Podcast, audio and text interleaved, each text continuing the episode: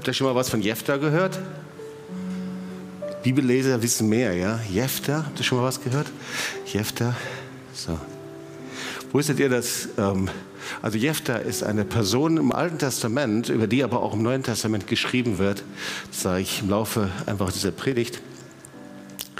Und äh, so Jefta, dieser Name ist gar nicht so bekannt, aber wusstet ihr, dass über Jefta schon ähm, Opern und Operetten gemacht worden sind und Bilder und Tragödien und alles Mögliche äh, der bildenden Kunst. Ihr könnt mal das erste Bild hier einblenden. Ja, ähm, so Jefta, sogar Händel hat das vertont. Ja, also äh, so heißt also Jefta. Da gibt es also tausend Dinge, tausend Nachweise über Jefta. Und, ähm, und dieser Name, also wenn einige von euch schwanger sind oder so, ja, ähm, das wäre auch ein guter Name, äh, falls du noch keinen Namen hast. Ich kann auch meinen Namen anbieten. Ähm, also der Name Jefta äh, ist natürlich auch nicht schlecht und dieser Name Jefta, nur das Dumme ist, äh, er ist auf den Liste der Babynamen nur auf Platz 221 und der Name Jobs auf 228. Also so von daher, also also das muss dann schon sehr speziell sein. Und vielleicht ist es auch, dass die Geschichte von Jefter jetzt nicht dazu angetan ist, seinen Sohn Jefter zu nennen, obwohl mit J gefällt mir gut, Jefter, ja, okay, also jeden Fall. Also Jefta, darum geht es. Das steht im Richter 11, 30 bis 32.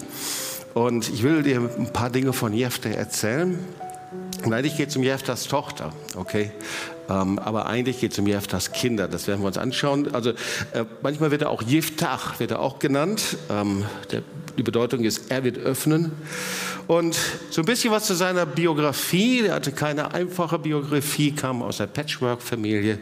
Äh, die Bibel sagt, ist noch ein bisschen heftiger. Da steht, er war der Sohn einer Hure und war der Sohn einer anderen Frau. Und deswegen hat er auch nie so einen guten Stand und wurde dann früh ausgestoßen aus der Familie. Und dann war er so ein, äh, weiß nicht, ein Outlaw irgendwie. Also lebte absolut kein heiliges Leben, äh, gehörte zu so einer Art Gang. Und wir können es nachlesen. Er streifte also mit zwielichtigen Männern durch das Land. Aber irgendwie äh, war er eine Persönlichkeit und die Israeliten, die waren eben im Konflikt mit den Ammonitern und äh, ja, ähm, das war ziemlich heftig und sie hatten niemanden. So war das bei den Richtern. Sie suchten über bestimmte Personen, ähm, hatten ja noch keinen König und das war so eine Zwischenzeit, war auch eine Zeit des Gerichts über Israel. Und dann kamen sie also zu Jephtha und ähm, sagten, hey, du sollst unser Anführer sein im Kampf gegen die Ammoniter. Und Jephtha sagte vor da äh, schmeißt mich raus, ihr disst mich und jetzt äh, soll ich eure Anführer sein. Aber okay, ich mache das. Und so wurde er also Richter Israels. Übrigens Richter nicht in dem Sinne, dass er also der oberste Jurist war, so wie heute Richter, sondern der Richter, das war immer jemand, der gesalbt wurde für bestimmte Abschnitte, bestimmte Kämpfe. Ja? Ähm, so wurde er also gesalbt und du kannst nachlesen im Vers 29, der Heilige Geist kam über ihn. So war das bei den meisten Richtern auch, wenn sie viel ähm, schlecht, viele Dinge gemacht haben, die nicht so gut waren. Äh, und tatsächlich, er besiegte die Ammoniter. Ja. Und irgendwie, die ganze Zeit hat ja Einfluss auf uns. Das haben wir schon oft gelernt, auch in der heutigen Zeit. So, ähm, das ist also nicht wir und die Zeit und äh, der Zeitgeist und das, was um uns herum ist, hat nichts mit uns zu tun, sondern wir müssen schon sehr genau aufpassen, was uns beeinflusst. Und so war das eben am Jefter auch. Und das war eben die Zeit der Götzenopfer und Menschenopfer und die, ähm, also äh, die Götzendienst Kanaans, der hat einen Hammer-Einfluss einfach in dieser Zeit. So, das war also im Jefter und äh, ich lese so ein paar Verse vor. Ähm, dann hilft uns das ein bisschen. Und Jephtha gelobte dem Herrn ein Gelübde und sprach, wenn die Ammoniter, wenn du die Ammoniter in meine Hand gibst, so soll das, was zu meiner Haustür heraus mir entgegenkommt, wenn ich in Frieden von den Ammonitern zurückkehre, dem Herrn gehören. Und ich will es als Brandopfer darbringen. So zog Jephthah gegen die Ammoniter, um gegen sie zu kämpfen, und der Herr gab sie in seine Hand. Also er machte so eine Art Gelübde, ja. Dann kehrte Jephthah nach Mitzbah zurück und als er sich seinem Haus näherte, kam seine Tochter heraus. Sie schlug das Tambourin und lief ihm tanzend entgegen. Sie war sein einziges Kind. Er hatte sonst keine Tochter und keinen Sohn. Und als er sie sah, zerriss er entsetzt sein Gewand und rief, meine Tochter, du brichst mir das Herz. Ausgerechnet, du stürzt mich ins Unglück. Ich habe vor dem Herrn ein Gelübde abgelegt. Es gibt kein Zurück. Ja, also das wollen wir uns nochmal anschauen. Also, äh, was war mit dem Jefter? Das war etwas, er legte also ein Gelübde ab. Er sagte, ähm, er machte einen Deal mit dem Herrn und sagte, Herr, äh, wenn du mir hilfst, bei den Ammonitern sie zu besiegen, ähm, dann ist das Erste, was aus dieser Haustür bei mir zu Hause kommt, das werde ich dir als Brandopfer geben. Ja? Wenn ich die Amoriter besiege, soll das Erste, was mir aus meiner Haustür entgegenkommt, dem Herrn gehören. Und, manche sagen auch oder, und ich will es als Brandopfer darbringen. Ja, das war also sein Gelübde. Das war schon eine ziemlich schwierige Geschichte, müsst ihr mal überlegen. Ich weiß nicht, was er gedacht hat, wenn er zurückkommt, ob da ein Ziegenbock ihm entgegenhoppelt. Ja? Und ein Widder oder ein Schaf aus der Haustür. Ich meine, die sind ja woanders eigentlich. Ja, ich habe auch zwischendurch gedacht, vielleicht hat er auch Probleme mit seiner Frau gehabt und hat gehofft, dass. Okay, vielleicht war es das auch nicht. Ja, ähm, auf jeden Fall hat er überhaupt nicht über seine Tochter nachgedacht. Ich meine, die war doch zu Hause. Hat er überhaupt nicht darüber nachgedacht, irgendwie, dass sie ihm entgegenkommen könnte? Das ist schon sehr, sehr strange mit dem Jefter. Ich habe echt Probleme mit ihm. So, und Jeftas Tochter, die hatte keinen Namen. Ja? Also sie war wie ein No-Name, ja, kein Name. Und ich glaube, dass sie für viele Töchter, genauso auch für Söhne steht übrigens, für Kinder. Ja? Und ich sage es mal so, ich lasse schon mal die Katze aus dem Sack. Ich glaube, dass sie für viele Kinder stehen, die auf dem Altar der Religion geopfert worden sind. Weil genau das ist passiert. Irgendwie war es so, dass die Tochter Jeftas, als sie hört, dass der Vater kommt, ihr Vater, der siegreiche Held, kommt sie mit Tambourinen und tanzen ihm entgegen, natürlich. Und sie schaut in sein entsetztes Gesicht. Ich lese das nochmal. Als er sie sah, zerriss er entsetzt sein Gewand und rief, meine Tochter, du brichst mir das Herz. Ausgerechnet, du stürzt mich ins Unglück. Ich habe vor dem Herrn ein Gelübde abgelegt. Es gibt keinen Zurück. Nochmal diese Szene. Er kommt siegreich zurück, die Tochter stürzt ihm entgegen, will ihn umarmen, küssen, sich mit ihm freuen. Er entsetzt. Und er sagt nicht, Tochter, oh, ich bin so happy, dass du mich begrüßt. Er sagt auch nicht, komm, nimm mich in den Arm. Er sagt auch nicht, boah, ich habe den größten Fehler meines Lebens gemacht. Das hätte er eigentlich sagen sollen. Stattdessen, das war ein richtiger religiöser Egoist, der Jefter. Stattdessen sagt er, ach meine Tochter, wie tief betrübst du mich. Und eigentlich sagt er, du bist der Grund meines Leids, das ich jetzt habe.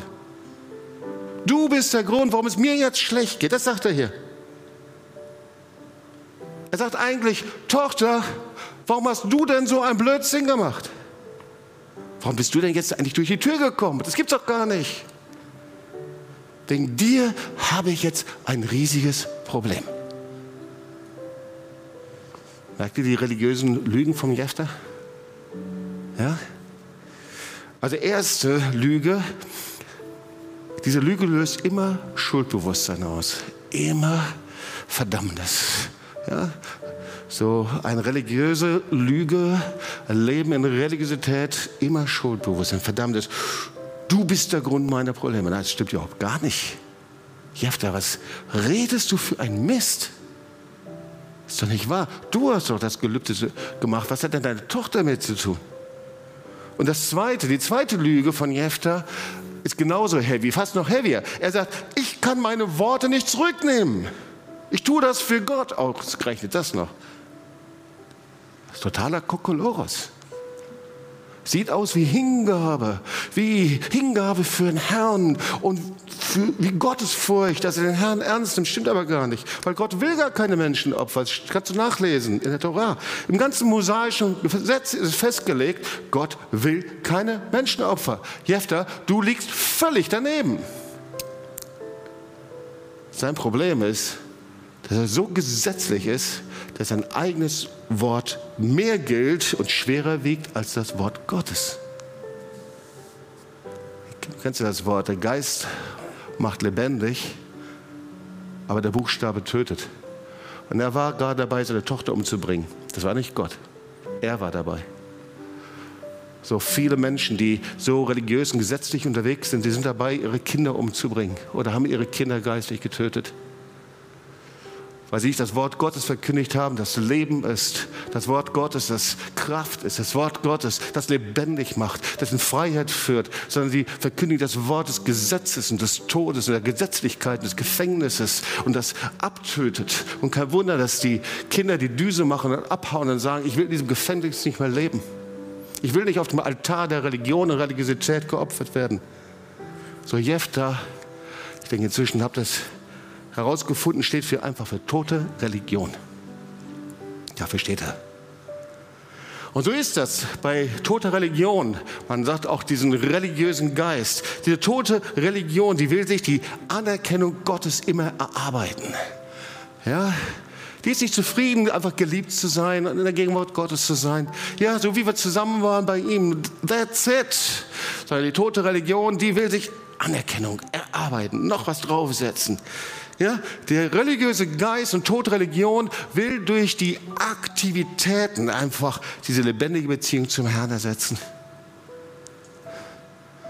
Weißt du, als du dich bekehrt hast und zu Jesus gekommen bist, da bist du nicht zu einem geistlichen, religiösen Arbeitssklaven geworden, sondern als du zum Herrn gekommen bist, dann bist du ein Kind Gottes geworden, der sagt, aber lieber Vater. Und da bist du zu ihm hingekommen und dieser Vater freut sich an seinen Kindern, er freut sich und er liebt dich und er denkt Gutes über dein Leben. Und jedes Mal, wenn du durch den Heiligen Geist in seine Gegenwart kommst und Gemeinschaft mit ihm hast, dann freut er sich. Und dann schaut er dich nicht an und sagt, also pass mal auf, wenn du zu mir kommst, Nummer eins, Sammy, musst du das machen, Nummer zwei, musst du das machen, Nummer drei, gehst du auf die Straße, Nummer vier, hast du noch diesen Dienst und Nummer fünf noch diesen und jeden anderen Dienst. Er sagt einfach, wow, ich liebe es, mit dir Gemeinschaft zu haben. So ist oft, oft unser Gebetsleben. Manche fragen mich, Jobs, wie betest du denn eigentlich? Und die erwarten dann, dass ich dann laut schreiend auf den Knien liege und, und den Herrn anschreie und die Gemeinde hinbringe und alles Mögliche. Dann sage ich, nee, eigentlich, weißt du, ich bin da ziemlich entspannt. Ich bin in der Gegenwart Gottes, ich genieße seine Gegenwart, ich bin mit ihm zusammen. Ich weiß, dass ich sein Kind bin.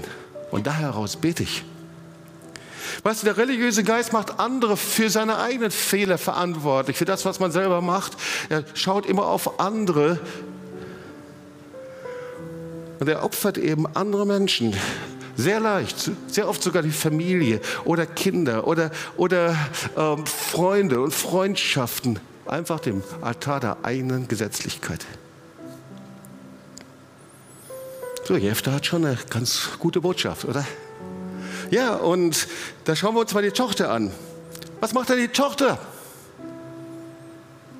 Da sagt sie ihm, ich lese mal die Verse, mein Vater, wenn du dem Herrn etwas versprochen hast, musst du es halten.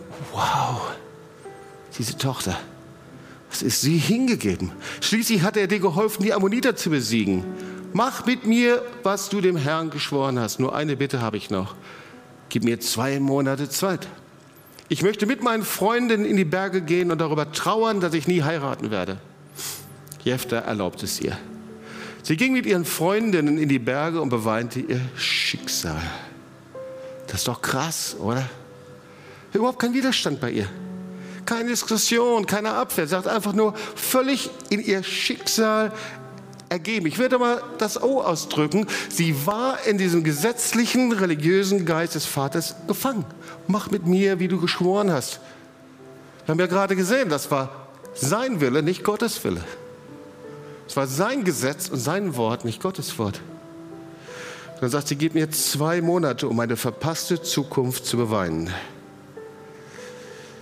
Und dann nach zwei Monaten, Vers 39, kam sie wieder zu ihrem Vater und da steht, und er vollzog an ihr das Gelübde, das er gelobt hatte.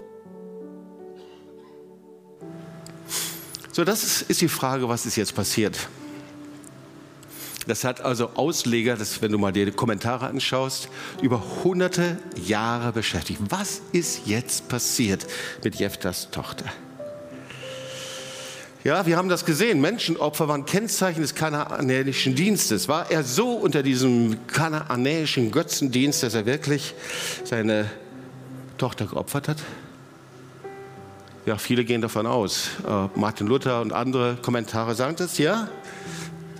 Sehr wahrscheinlich war das so. Er hat sie auf den Brandopferaltar gelegt und sie geopfert, sie verbrannte.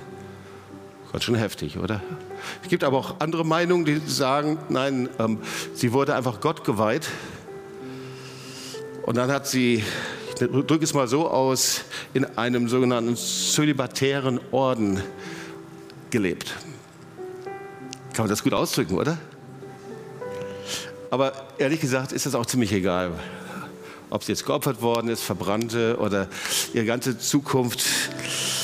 Weißt du, was immer auch geschehen ist, was passiert ist? Jeftas Tochter steht für jeden Menschen, der auf dem Altar der Religion im Namen Gottes geopfert worden ist. Ganz gleich, was passiert ist. Und damit wir das verstehen, warum das für uns heute so entscheidend ist, warum das eine Botschaft für uns heute ist, müssten wir uns eigentlich mal die Bedeutung des Brandopferaltars anschauen. Ja? Sie sollte ja als ein Brandopfer dargebracht werden. Das ist krass, wirklich eine krasse Geschichte. Also gucken wir uns mal an, was der Herr meint mit Brandopferaltar. Was ist das denn? Das war auf jeden Fall nicht der Ort eines Menschenopfers, sondern der Brandopferaltar, das war der Ort der Begegnung mit dem lebendigen Gott. Und eigentlich ist die Bedeutung des Wortes Brandopfer, das ist das, was zu Gott aufsteigt, der Wohlgeruch Gottes. Ich gebe das Beste dem Herrn und den Wohlgeruch Gottes. Und dieses Opfer, das ich gebe, das soll vollkommen sein, das soll ohne Makel sein. Und ihr Lieben, dieses Opfer war freiwillig natürlich. Ich gehe dahin und gebe ihm, weil ich es möchte, weil ich Gott liebe, ihn anbete, ihn ehre, weil ich das möchte, gebe ich ihm das Beste. Und es wurde dann mit der Bitte um Vergebung auf den Altar gelegt. Also wir merken schon, wenn ich das beschreibe, da hören wir schon was mit, oder? Das vollkommene Opfer Jesus. Das ist nämlich genauso das. Es war das Bild, das prophetische Bild für das, was Jesus getan hat. So dieses Opfer, ein Brandopfer, das sollte eine völlige Hingabe an Jesus ausdrücken. Ihr Lieben, wie gesagt, es gibt nur ein vollkommenes Opfer. Und das ist das Bild des Opfers Jesu. Hebräer 9, Vers 14. Wie viel mehr kann das Blut des Christus bewirken? Denn durch die Kraft von Gottes ewigem Geist also nochmal, durch die Kraft des Heiligen Geistes, schaut euch mal das Wort an, brachte Christus sich selbst als vollkommenes Opfer für unsere Sünder. Jesus ist das vollkommene Opfer. Aber es ist noch nicht alles. Er befreit unser Gewissen, indem er uns freispricht von unseren Taten, für die wir den Tod verdienen nun können wir dem lebendigen Gott dienen. Also Jesus ist das vollkommene Opfer. Und dieses Brandopfer am Brandopferaltar ist immer der Hinweis auf ihn.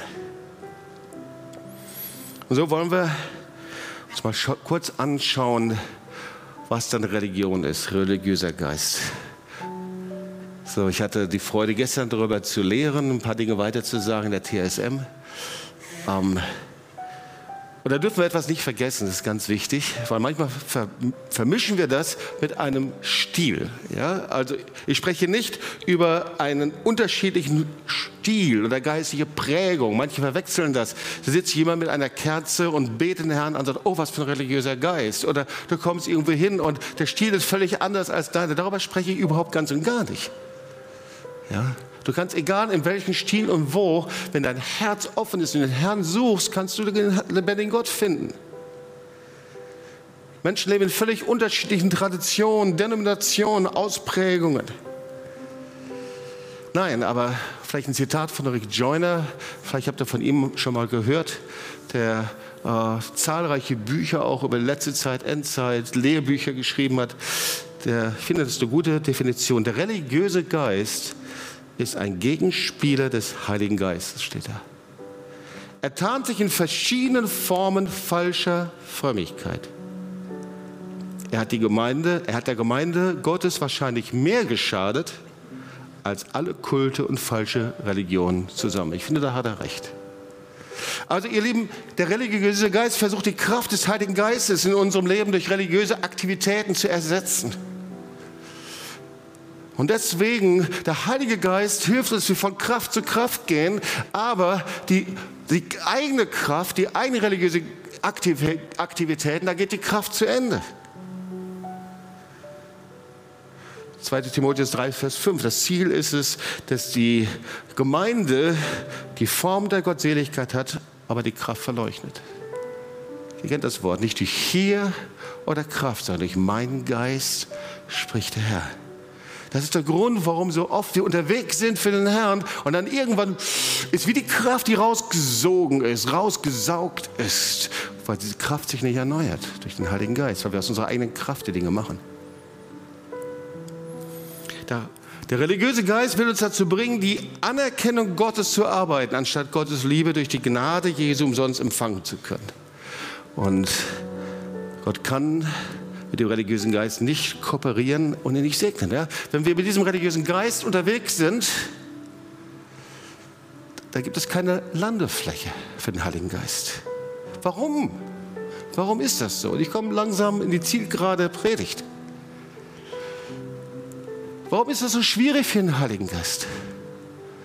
Ganz einfach. Weil schau, die Grundlage des Evangeliums ist die Liebesbeziehung zum Vater. Jesus sagt, ich bin der Weg und die Wahrheit und das Leben. Niemand kommt zum Vater, denn durch mich. Manchmal vergessen wir den zweiten Teil des Wortes. Ja? Also die Liebesbeziehung zu ihm. Und so oft sind wir unterwegs und meinen es gut, aber wir sind noch nicht wiedergeboren in ihm und du bist noch nicht angekommen bei ihm. Das Kennzeichen der Liebesbeziehung zum Vater ist den Frieden, den du hast. Der Frieden Gottes, der höher ist als alle Vernunft. Ich hatte mich mit 14 Jahren bekehrt. Ich hatte mich entschieden, dann in eine Gemeinde zu gehen, was für mich völlig revolutionär war. Ich ging in eine Baptistengemeinde. Wir hatten dort eine Jugendgruppe und ich bin dankbar, dass dort einfach in der Bibel gelesen wurde und biblische Gedanken und Prinzipien weitergegeben wurde. Ich war ziemlich schnell Mitarbeiter. Ich war ziemlich schnell jemand, der Gitarre spielte. Ich habe alles gemacht, bin sogar auf die Straße gegangen, mitgeholfen, gemacht. Ich habe mich nur gewundert. Ähm, das war das ganz okay, ja. Und alle fanden das ganz cool, weil ich war eben so jemand, der nicht so einen religiösen christlichen Hintergrund hatte, sondern kam einfach so als Neubekehrter dazu. Da freut man sich ja. Und dann waren wir zusammen auf einem Retreat. Früher sagt man Freizeit dazu. Und dann saßen wir zusammen und jeder sollte ein Bibelwort lesen und ich dachte, überhaupt gar kein Problem, das stemme ich mit links, einfach was sagen zu einem Bibelwort, gar kein Problem. Und wir waren so ein Kreis, 12, 15 Leute und jeder sagte ein Wort und ich hatte das Wort, ich bin die Auferstehung und das Leben, niemand kommt zum Vater durch mich. Und der nächste kam dran, der nächste kam dran, der nächste kam dran. Und je näher das Wort und das zu mir kam, desto heißer wurde es mir, weil in mir war alles blockiert. Ich wusste nicht, was ich sagen sollte. Ich konnte nichts damit anfangen. Ich bin die Auferstehung, das Leben. Niemand kommt zum Vater. Ich konnte nichts damit anfangen. Das war auch sehr einfach. Ich war nicht wiedergeboren. Ich hatte alles getan, alles gemacht. Ich war mitgeschwommen. Niemand hätte das vermutet. Ich habe die Lieder gesungen. Ich habe gearbeitet, gemacht, getan. Aber ich war einfach nicht wiedergeboren. Und da kam das Wort, Charlotte war mit dabei. Und dann sagte ich, Leute, ich kann mit diesem Wort überhaupt nichts anfangen. Und alle guckten mich ganz groß an. Und das war so eine richtige Krise, in der ich reingestürzt bin. Und Gott sei Dank für Freunde, die für mich gebetet haben. Und dann haben sie mich durchgebetet. Ich war echt der Krisenfall. Und ich bin auch dankbar für die Leiter damals, die dann gesagt haben, Jobst, hey, wir freuen uns riesig, dass du hier mithilfst, mitarbeitest, mit dabei bist. Aber wenn du Jesus nicht kennst und ihm nicht begegnet bist, dann geht das nicht. Du musst ihm begegnen. Und da hatte ich ein Problem.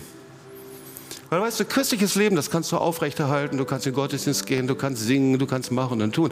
Nur Jesus begegnen, das kannst du selbst nicht machen, das muss Gott machen. Ja. Und dann war ich echt an dem Punkt, dass ich gesagt habe, Herr, du musst was machen. Und ich wünsche jeden von euch, dass ihr an diesem Punkt kommt. Jeden von euch, dass wir an den Punkt kommen und sagen, Herr, jetzt musst du was machen, ich muss dir begegnen, weil der Herr steigt darauf ein. Er wartet darauf. Dass wir eben aufhören mit unserer eigenen Kraft und Stärke, diese Dinge versuchen irgendwie hinzukriegen und zu machen, sondern der Punkt, der sagt, Herr, ich bin verzweifelt. Und so war es bei mir. Und ich weiß, jedes Mal abends betete ich und sage, Herr, ich will dir begegnen. Herr, ich weiß, ich möchte, aber wenn ich dir nicht begegnet bin, dann weiß ich nicht, wer du bist. Und da gab es einen Showdown des Himmels abends. Ich betete das wieder und der Heilige Geist kam. Gott kam selbst. Ich kann nicht beschreiben, was da passiert. Es war so, als ob der Herr mich hochhebt zu sich selbst. Eine Begegnung mit dem lebendigen Gott. Ich weiß aber eins. Von diesem Zeitpunkt habe ich nie wieder gezweifelt.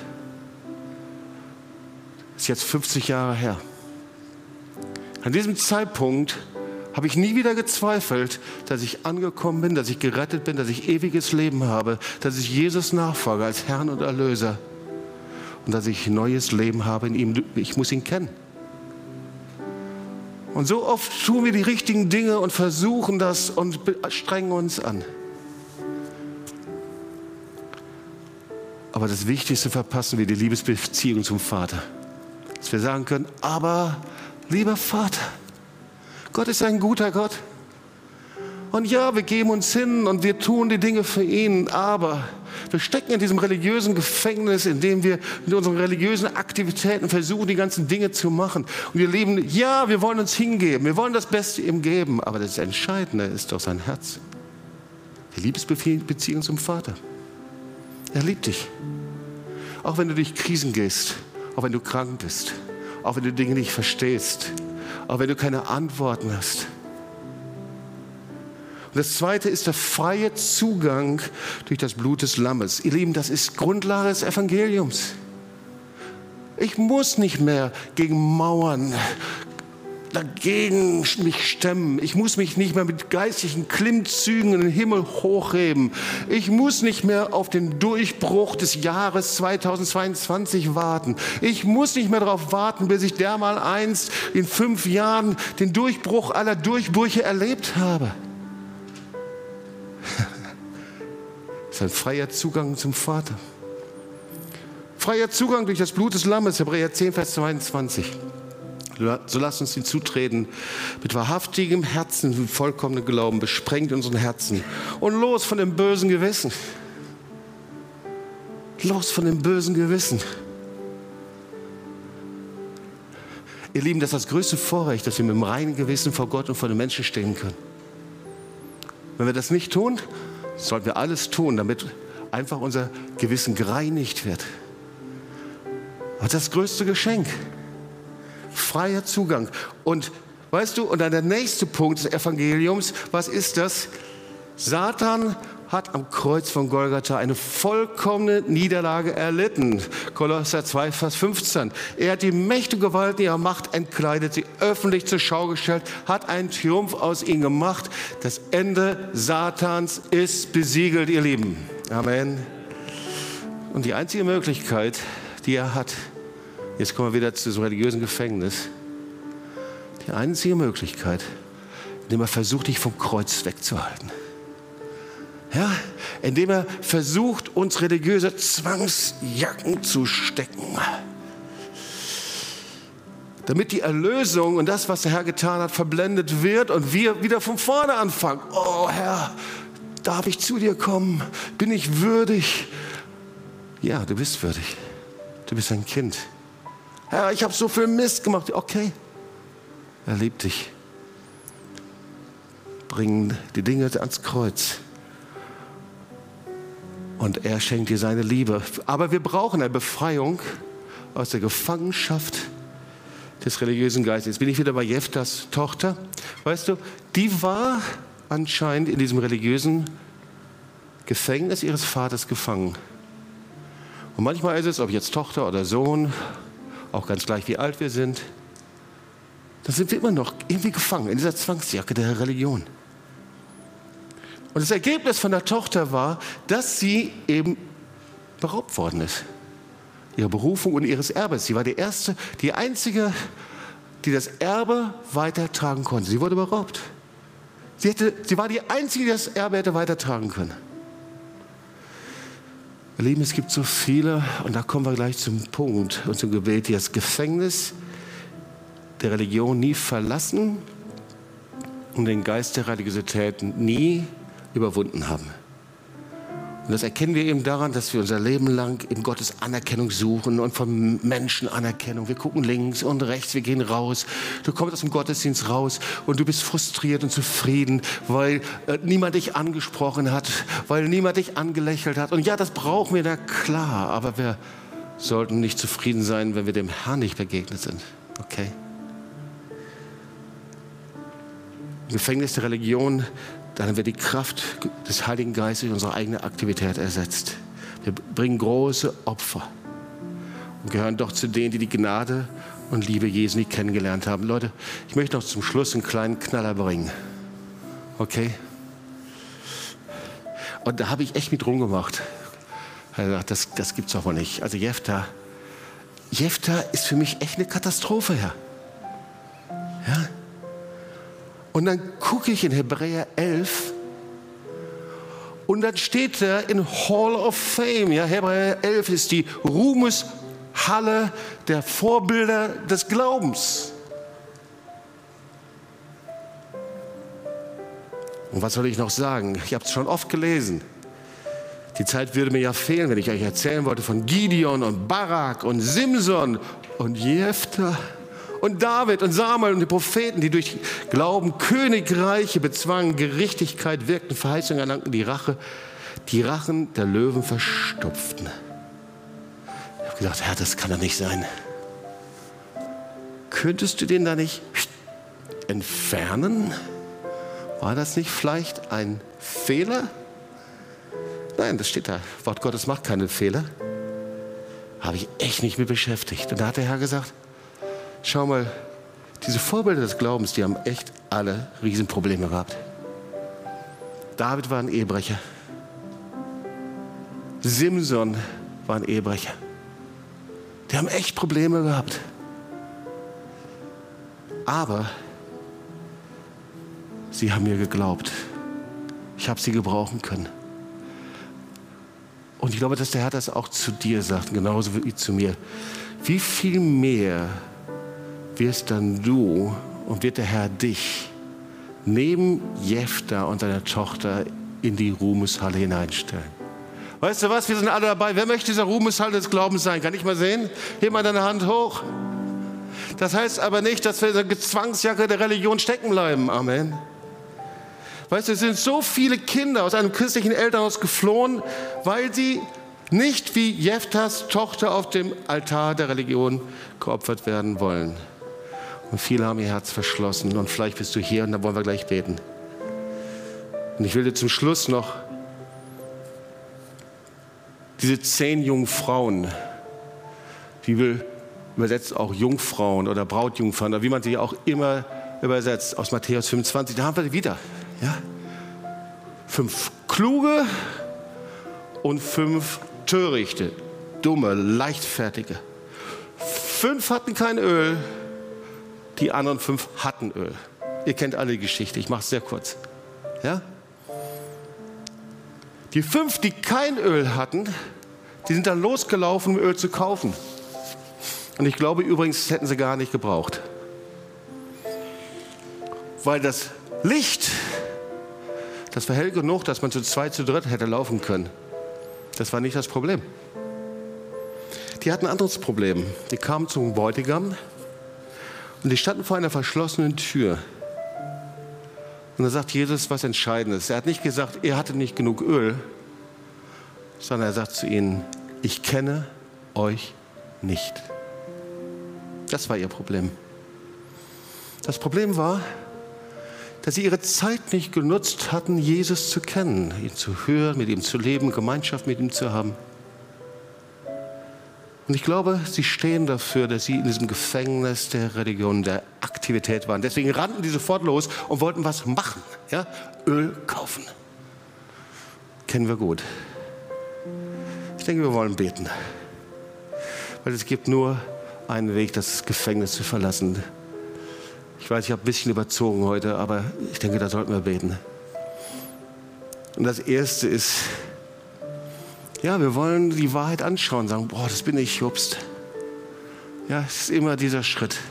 Ja, ich will, dass mein Leben zu einem Wohlgeruch wird, aber ich bin da in diesem Gefängnis der Religion, meiner Familie, meiner Eltern, meiner Gemeinde, Prägungen, was auch immer, ja.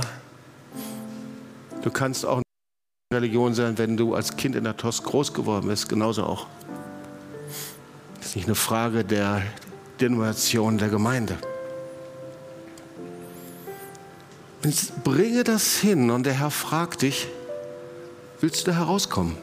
Das erste, ich bekenne die Wahrheit. Das zweite ist, ich verlasse das Gefängnis. Das dritte ist, dass ich mein Leben freiwillig hingebe.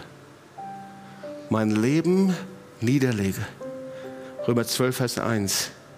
Nicht gezwungen, weil ich es muss, sondern als lebendiges, heiliges und Gott wohlgefälliges Opfer ihm hingebe. Herr, weil ich dich liebe. Verstehst du den Unterschied? Das eine ist, weil ich denke, dass ich es muss. No way. Sondern weil ich ihn liebe. Großer Unterschied. Und der Herr sagt, wenn du so vor mir stehst, dann bist du wie ein Altar. Dann komme ich. Und dieses Feuer, das zünde ich an in dir.